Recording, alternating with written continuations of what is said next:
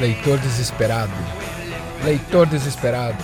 Ah, leitor desesperado. Leitor desesperado. Leitor desesperado. Leitor. Desesperado. Que esteve em voga aí nos últimos tempos, que é Franz Kafka. E eu quero falar de um livro que se chama A Metamorfose dele, um livro super conhecido, né, da literatura do absurdo e conta a história do senhor Samsa, que num belo dia se vê transformado num inseto, né?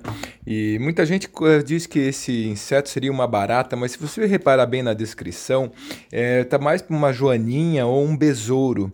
E a questão do absurdo que se apresenta ali não é necessariamente é, a transformação dele num inseto, e sim em outras questões que percorrem ali em torno da, da família e, e tudo mais.